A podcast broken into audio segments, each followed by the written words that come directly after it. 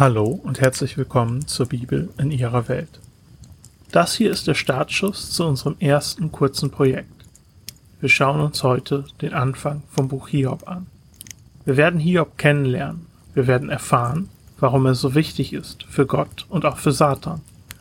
Wir erleben die Erfindung der Hiobsbotschaft und machen uns erste Gedanken darüber, worum es in diesem Buch überhaupt gehen könnte. Dafür schauen wir uns die ersten drei Kapitel an. Ich möchte mit einer kleinen Warnung beginnen. Es ist bei solchen Projekten üblich, dass man mit einer Art Vorwort anfängt. Dabei werden dann wichtige Fragen besprochen, beispielsweise Wer hat das Buch geschrieben und wann wurde es geschrieben? Wieso überhaupt und worum geht es in dem Buch? Bei Hiob könnte man auch fragen, ist das Buch nur ein Lehrgedicht oder sollen wir es so verstehen, dass das alles auch wirklich passiert ist?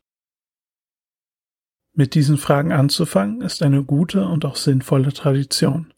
Ich werde ihr aber nicht folgen. Stattdessen steigen wir direkt in den Text ein. Gerade bei Hiob denke ich, dass es wirklich nützlich ist, es so zu tun. Dieser Text will erlebt werden und das geht am besten, wenn man einfach eintaucht, ohne allzu viele Vorabinformationen gehört zu haben. Die Fragen, die ich gerade eben erwähnt habe, also wer hat das Buch geschrieben, wozu wurde es geschrieben und so weiter, werden uns entweder unterwegs begegnen oder ich beantworte sie gerne, wenn wir am Ende des Buches angekommen sind. Und jetzt ohne weitere Umschweife zu Hiob. Bevor irgendetwas passiert, wird uns unser Hauptcharakter vorgestellt. Wir lernen vor allem zwei Sachen über ihn. Erstens, er ist sehr reich. In der damaligen Zeit wird Reichtum nicht in Silber und Gold, sondern in der Größe der Herden gemessen. Und Hiobs Herden waren enorm. Vielleicht etwa 20 mal so groß wie die eines durchschnittlichen reichen Menschen. Aber ihm geht es nicht nur gut in materiellen Dingen, er hat auch viele Kinder. Kinder und vor allem Söhne zu haben galt damals als das Beste und das Wichtigste, was einem passieren konnte. Selbst keine Kinder zu haben, war die größte Katastrophe, die man sich denken kann. Das Zweite, das wir lernen, ist, Hiob ist einer von den Guten. Der Text sagt, dass er gottesfürchtig war und dem Bösen aus dem Weg ging. Vielleicht kannst du mit dem Begriff Gottesfurcht nicht so viel anfangen. Der Begriff ist in unserer Kultur nicht mehr wirklich zu Hause. Das Wort sagt dir vielleicht nicht viel. Wir werden uns mit diesem Begriff auch noch auseinandersetzen allerdings noch nicht heute. Die Frage, was es überhaupt bedeutet, gottesfürchtig zu sein, ist eine Frage, mit der sich dieses Buch beschäftigt. Für den Moment soll uns das reichen, was sonst noch über Hiob gesagt wird. Er ist ein aufrichtiger Mensch, an dem nichts auszusetzen ist und der dem Bösen aus dem Weg geht. Klingt ganz gut, oder? Nicht nur das, wir sehen auch, dass Hiob sich um seine Familie kümmert. Er bringt Opfer für seine Kinder, immer nachdem sie gefeiert haben. Essentiell entschuldigt sich Hiob bei Gott nur für den Fall, dass seine Kinder irgendwie Mist gebaut haben. Hiob geht halt auf Nummer sicher. Und hier kommen wir schon zu dem ersten Konzept, das absolut grundlegend ist für Hiob. Die beiden Beobachtungen, dass Hiob reich ist und dass er einer von den Guten ist, die gehören in der Weltsicht der Menschen damals zusammen. Hiob ist so reich, weil er so gut ist. Gott belohnt die Aufrichtigkeit Hiobs mit dem Reichtum und den vielen Kindern. In der Sicht der Völker um Israel herum war das eine der zentralen Aufgaben der Götter. Sie bestrafen Ungerechtigkeit und belohnen Gerechtigkeit. Aber auch in Israel war dieses Denken zu Hause. Bücher wie die Psalmen und Sprüche sind voll davon, dass Gott die Gerechten belohnt und die Ungerechten bestraft. Dieses Thema nennt sich Tun-Ergehen-Zusammenhang oder Vergeltungsprinzip. Ich bleibe hier bei Vergeltungsprinzip. Merkt es euch gut, das kommt immer wieder vor. Es ist also bei Hiobs Lebensstil eigentlich nur damit zu rechnen, dass es ihm auch gut geht. Umso schockierender ist das, was sich in der nächsten Szene ereignet. Denn wir werden sehen, wie Hiob all seine Segnungen einschließlich seiner Kinder verliert. Und das, obwohl er so gerecht ist. Dieser Schock sollte auch für uns als Leser ein wichtiges Zeichen sein. Eine Frage, die wir uns hier in der ersten Folge stellen wollen, ist, worum geht es im Buch Hiob überhaupt? Wenn ein Autor beim Schreiben seine Sache gut macht, dann sollte man am Anfang zumindest einige Hinweise darauf finden. Und ich werde hier in dieser Reihe davon ausgehen, dass er seinen Job gut gemacht hat. Wir machen uns also auf die Suche. In der ersten Szene finden wir uns nicht auf der Erde wieder, sondern wir sind vor dem Thron Gottes. Gott hält Versammlung ab. Alle Söhne Gottes, das sind die Engel, versammeln sich vor Gottes Thron. Unter ihnen ist auch einer, der Satan, das heißt so viel wie Widersacher. Es handelt sich also um eine Art von Gegenspieler Gottes. Die beiden unterhalten sich. Diese Unterhaltung ist so wichtig, dass ich sie jetzt hier vorlesen werde. Da sprach der Herr zum Satan, Wo kommst du her? Und Satan antwortete dem Herrn und sprach, Vom Durchstreifen der Erde und vom Umherwandeln darauf. Da sprach der Herr zum Satan, Hast du meinen Knecht Hiob beachtet? Denn seinesgleichen gibt es nicht auf Erden, einen so untadeligen und rechtschaffenen Mann, der Gott fürchtet und das Böse meidet. Der Satan aber antwortete dem Herrn und sprach, Ist Hiob umsonst gottesfürchtig? Hast du nicht ihn und sein Haus und alles, was er hat, ringsum eingehegt? Das Werk seiner Hände hast du gesegnet, und seine Herden breiten sich im Land aus. Ich denke, dass wir aus dieser Unterhaltung lernen, worum es in diesem Buch wirklich geht. Gott sagt, dass Hiob ein richtig guter Mensch ist, der beste, den es auf Erden gibt. Der Widersacher macht darauf aufmerksam, dass Hiob nicht umsonst so gottesfürchtig ist. Immerhin kriegt er ja auch etwas dafür. Um genau zu sein, kriegt er sehr viel. Der Widersacher legt damit nahe, dass Hiob nicht so gut ist, weil Hiob eben ein guter Mensch ist, sondern dass Hiob nur aus Eigennutz ein gerechtes Leben führt. Hiob wird angeklagt. Gott sagt, Hiob ist ein gerechter Mensch.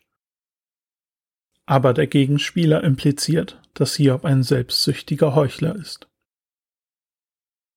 Was würde es bedeuten, wenn der Gegenspieler recht hat? Als erstes einmal, dass Hiob ein Heuchler ist. Das ist offensichtlich. Aber ich denke, es hängt noch viel mehr daran. Gott hatte ja bereits gesagt, dass Hiob nicht nur gut ist, sondern der Beste. Wenn Hiob also ein Heuchler ist, was sagt das dann über all die anderen guten Menschen aus? Was sagt das über die Leser aus? Sind wir dann nicht auch alle nur Heuchler in unserer Gerechtigkeit? Und wenn alle guten Menschen eigentlich nur Heuchler sind, was sagt das dann über Gott aus? Gott ist ja schließlich Chef in diesem Universum. Er hat es geschaffen und er regiert es. Kann Gott seine Geschöpfe nur zu gutem Leben motivieren, indem er sie besticht? Wird Gott nur angebetet, damit die Menschen sich an ihm bereichern? Oder wird er angebetet, weil er es wirklich auch verdient hat, weil es wert ist? Wäre so ein Gott eigentlich dazu berechtigt, das Universum zu beherrschen? Wäre ein solcher Gott eigentlich würdig, dass man ihm dient? Das also die Frage, die der Gegner an Gott heranträgt. Hiob wird angeklagt, aber nicht nur Hiob, sondern auch alle anderen und ganz besonders Gott. Der Gegner kritisiert Gottes Politik und er fragt, ist es eigentlich eine gute Idee, dass du Gerechtigkeit belohnst? Förderst du damit nicht einfach nur Heuchelei? Und er hat auch einen Vorschlag, wie man dieser Frage auf den Grund gehen könnte. Nimm Hiob doch all seine Segnung weg. Anhand von Hiobs Reaktion wird man dann schon feststellen können, ob er ein Heuchler ist oder eben nicht. Der Widersacher ist sich sicher, dass Hiob Gott verfluchen wird. Das ist meiner Meinung nach das Thema im Buch Hiob. Wird Hiob Gott verfluchen? Ist seine Anbetung nur Heuchelei oder ist sie echt? Zumindest ist das jetzt mal eine grobe, vorläufige Themenbestimmung. Wir werden später nochmal zu dieser Frage zurückkommen müssen und sie dann etwas genauer betrachten. Bevor wir uns anschauen, wie diese Geschichte weitergeht, möchte ich noch eine Sache zum Thema dieses Buches sagen. Vielleicht ist dir schon aufgefallen, dass wir bisher nicht über die Frage gesprochen haben, warum lässt Gott Leiden zu oder warum leiden die Gerechten? Diese Theodizee-Frage wird gerne zum Kernthema von Hiob gemacht und dann beschweren sich einige Ausleger, dass Hiob keine vernünftige Antwort darauf gibt. Ich glaube, das ist ein Fehler. Die Theodizee-Frage ist nicht das Kernthema von Hiob. Immerhin wissen wir ja, warum Hiob der Gerechte leidet. Hiob weiß es nicht. Er und seine Freunde streiten sich unter anderem darüber. Und wir werden sehen, in einem späteren Teil des Buches kommt die Frage noch einmal auf den Tisch. Die Frage, warum Hiob leidet, ist also Thema des Buches. Aber sie ist meiner Einschätzung nach relativ nebensächlich. Eine allgemeine Antwort auf die Frage, warum leiden die Gerechten, zu erwarten, führt zu seltsamen Interpretationen. Es lässt sich ja immerhin schwer sagen, dass jedes Mal, wenn einer guten Person etwas Schlechtes passiert, Satan und Gott mal wieder eine Wette haben. Darum geht es hier nicht. Die Frage, die uns der Autor auf dem Weg mitgibt, ist folgende. Ist Hiobs Gerechtigkeit echt? Oder ist Hiob halt ein selbstsüchtiger Heuchler? Das Buch wird viel mehr Sinn machen, wenn wir es mit dieser Fragestellung im Hinterkopf lesen. Die Frage, warum Gerechte leiden, ist interessant und wichtig, und ich werde in diesem Podcast an einer anderen Stelle bestimmt noch Zeit dafür finden. Aber jetzt möchte ich erstmal dem Buch Hiob dahin folgen, wohin es führt. Gott gibt Satan die Erlaubnis, seinen Plan durchzuführen. Als nächstes lesen wir also, wie Hiob all seine Segnungen verliert. Es geht wirklich Schlag auf Schlag. Er verliert seinen ganzen Reichtum. Als letztes und als härtester Schlag erfährt er, dass auch alle seine Kinder gestorben sind. Das Haus, in dem sie waren, ist beim Sturm zusammengebrochen. Nach all diesen Schicksalsschlägen kriegen wir zunächst nur eine kurze Reaktion von hier. Er sagt, Nackt bin ich aus dem Leib meiner Mutter gekommen, nackt werde ich wieder dahin gehen. Der Herr hat gegeben, der Herr hat genommen, der Name des Herrn sei gelobt. Vielleicht ist diese Reaktion für dich etwas irritierend. Hiob macht einen absolut stoischen Eindruck, als ob das Unglück ihn gar nicht berührt. Ein Ausdruck von Trauer, von Frustration, von Wut fehlt hier völlig. Dabei sollten wir aber nicht nur lesen, was Hiob sagt, sondern auch, was er tut. Hiobs Worte drücken aus, dass Hiob versteht, dass seine Segnungen von Gott geschenkt waren. Gott hat auch das Recht, sie wieder zu nehmen. Der letzte Satz ist hier der wichtigste. Hiob verhält sich gegenüber Gott nicht falsch. Das sollte aber nicht bedeuten, dass Hiob nicht allerlei Sachen empfunden hat. Später in den Reden Hiobs wird deutlich, dass in ihm vieles vorgeht. An dieser Stelle erfahren wir mehr von Hiobs Gefühlen anhand von dem, was er tut. Dabei handelt es sich um dramatische Gesten. Er zerreißt sich die Kleider und rasiert sich den Kopf. Das war damals eine Art und Weise, wie man Trauer ausdrückt. Später bei den Freunden Hiobs lesen wir noch mehr davon. Wieder beruft Gott eine Versammlung ein. Wieder erscheint der Widersacher. Gott macht ihn darauf aufmerksam, dass er Unrecht hatte. Obwohl Hiob all seine Segnungen verloren hat, hält er immer noch an seiner Gerechtigkeit fest. Gott macht auch direkt deutlich, dass Hiob seine Verluste nicht verdient hat. Der Gegner erwidert, dass es Hiob ja immer noch relativ gut geht. Er selbst ist am Leben, erst bei Gesundheit und so weiter. Deswegen schlägt er vor, Hiob auch noch seine Gesundheit zu nehmen. Dann wird Hiob Gott sicherlich verfluchen. Und auch dafür kriegt er von Gott die Erlaubnis. Nur sterben soll Hiob nicht. Wir lesen also, dass Hiob krank wird. Unter anderem scheint es sich um Geschwüre und Hautausschläge zu handeln. Das bereitet ihm nicht nur Schmerzen, sondern bedeutet auch, dass er von der Gesellschaft ausgestoßen wird. Die Befürchtung ist einfach da, dass seine Krankheit ansteckend sein könnte. Er sitzt jetzt also nicht mehr in seinem gemütlichen Haus, sondern wie es da steht, in der Asche. Das bedeutet im Müllplatz des Ortes. Dort wurde damals alles entsorgt, auch das, was bei Mensch und Tier bei der Verdauung übrig bleibt. Unter anderem wurde Müll und Mist dort verbrannt. Daher wird der Ort auch als Asche bezeichnet. Man könnte also tatsächlich sagen, dass Hiob in der Scheiße sitzt. Das ist vielleicht ein wenig übertrieben, aber gar nicht so sehr. Dort sitzt er und er kratzt sich mit Tonscherben. Ob das ein Ausdruck von Trauer ist oder ob er das wegen den Ausschlägen macht, das wird nicht deutlich. Diesmal hören wir nicht zuerst Hiobs Reaktion, sondern die von seiner Frau. Sie fragt ihn, wie lange er noch an seiner Gerechtigkeit festhalten will. Ihr Vorschlag ist, dass er Gott ins Angesicht verfluchen und sterben soll. Wir sehen hier, dass sie genauso denkt, wie es der Gegenspieler vorhergesagt hat. Ihre Logik ist, dass das Leben und vor allem das gerechte Leben ihres Mannes ohne Gesundheit und all die Segnungen nicht lebenswert ist. Es zahlt sich nicht aus. Hiob kann also genauso gut seine Gerechtigkeit aufgeben und sterben. Hiob reagiert ablehnend auf den Vorschlag. Er sagt, wenn wir das Gute von Gott annehmen, sollten wir da nicht das Böse auch annehmen? Wieder wird hier deutlich gemacht, dass Hiob sich nicht falsch gegenüber Gott verhält. Bisher hat der Widersacher also nicht punkten können. Diese miserable Situation ist die Ausgangssituation, in der Hiob in das erste Gespräch seiner Freunde startet.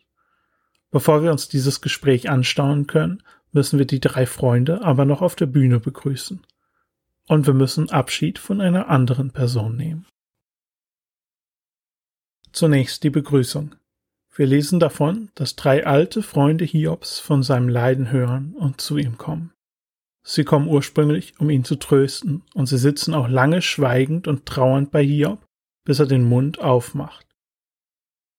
Sie wollen ihm helfen, und sie sind dabei ungeschickt. Und später gefallen ihnen die Reden Hiobs gar nicht. Deswegen werden sie zu Gegnern Hiobs, die mit ihm in einer hitzigen Debatte sind. Sie repräsentieren das Denken, das damals in der Welt unter den Nationen drumherum, aber scheinbar auch bei vielen Israeliten üblich war. Ihre erste Reaktion auf Hiob ist aber eine ganz andere. Sie streiten nicht, sondern sie sehen Hiob, aber sie erkennen ihn auf den ersten Blick gar nicht wieder, so sehr hat ihn seine Krankheit entstellt. Sie weinen und auch sie zerreißen ihre Kleider, sie werfen sich Asche über die Köpfe. Dabei scheint es sich um ein Ritual zu handeln, bei dem sich die Lebenden mit den Toten identifizieren. Die Asche auf dem Kopf symbolisiert das Begrabensein, die zerrissene Kleidung, das Verwesen der Toten – wir werden später sehen, dass Hiob sich tatsächlich wünscht, er wäre tot. Die Verabschiedung kommt vielleicht etwas überraschender und sie ist vielleicht auch etwas schwerer zu verdauen. Wir verabschieden uns von Satan bzw. dem Widersacher oder Gegenspieler. Er kommt im Rest des Buches nicht mehr vor und er wird auch nicht wieder erwähnt. Es scheint so, dass der Autor will, dass wir die Schuld für das, was passiert ist, nicht bei ihm suchen. Hiob und seine Freunde sind sich in dem ganzen Buch einig, dass die Quelle von Hiobs Leiden bei Gott liegt. Sie sind sich nur nicht einig, warum Gott ihn leiden lässt. Auch Gott hat die volle Verantwortung für das Leid Hiobs bereits übernommen. Nirgendwo im Buch wird nahegelegt, dass jemand anders verantwortlich sein könnte. Und der Gegenspieler hat auch nie etwas getan, ohne dafür Erlaubnis von Gott zu bekommen. Das passt gut in ein Schema, das sich durch das ganze Buch zieht. Einfache Antworten werden ausgeschlossen. Hiob ist beispielsweise extrem gerecht. Er ist auch extrem reich und auch seine Leiden sind extrem. Auf diese Art und Weise wird der Leser vor ein echtes Problem gestellt. Niemand hätte ein Problem, wenn Hiob ein Mensch wäre, der ein bisschen gerecht ist und dann ein bisschen leidet. Aber so, wie die Situation ist, passt das nicht. Es fühlt sich alles falsch an. Und das Vergeltungsprinzip funktioniert nicht mehr. Damit will der Autor seinen Leser dazu zwingen, dass er sich mit schweren Fragen auseinandersetzt. Deswegen versucht der Autor, leichte Antworten aus dem Weg zu räumen. Das gilt auch für den Widersacher.